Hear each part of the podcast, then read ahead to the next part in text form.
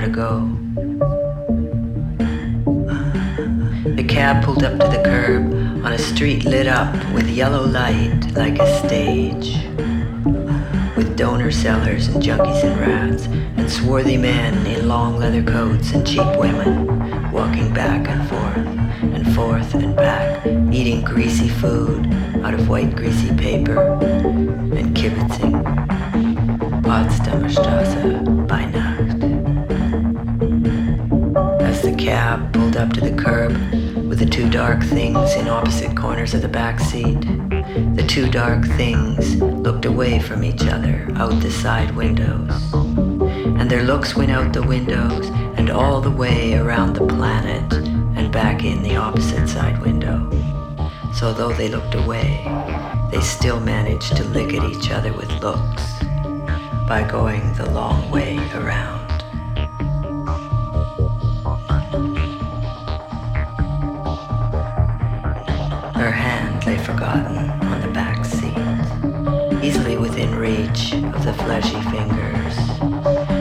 Fleshy fingers could easily have picked it up Probably they should have picked it up. But they didn't. They didn't dare. They came close. They reached out. Maybe they even brushed the surface slightly. Yes, I believe the fleshy fingers did brush the surface of her white hand. Slightly. The white hand lay easily within reach, fleshy fingers wouldn't pick it up or they couldn't pick it up. They didn't dare. For the sad truth was, the fleshy fingers were cowards. She got out of the cab and passing through the crowd of swarthy men in long coats and cheap women and döner sellers, junkies, and rats. She passed through the crowd disappeared into the wall. Only the cab driver saw her disappear because only he was watching. She disappeared like positive into negative. She disappeared into the wall as though she'd never been there at all. She disappeared like positive into negative as though she'd never been there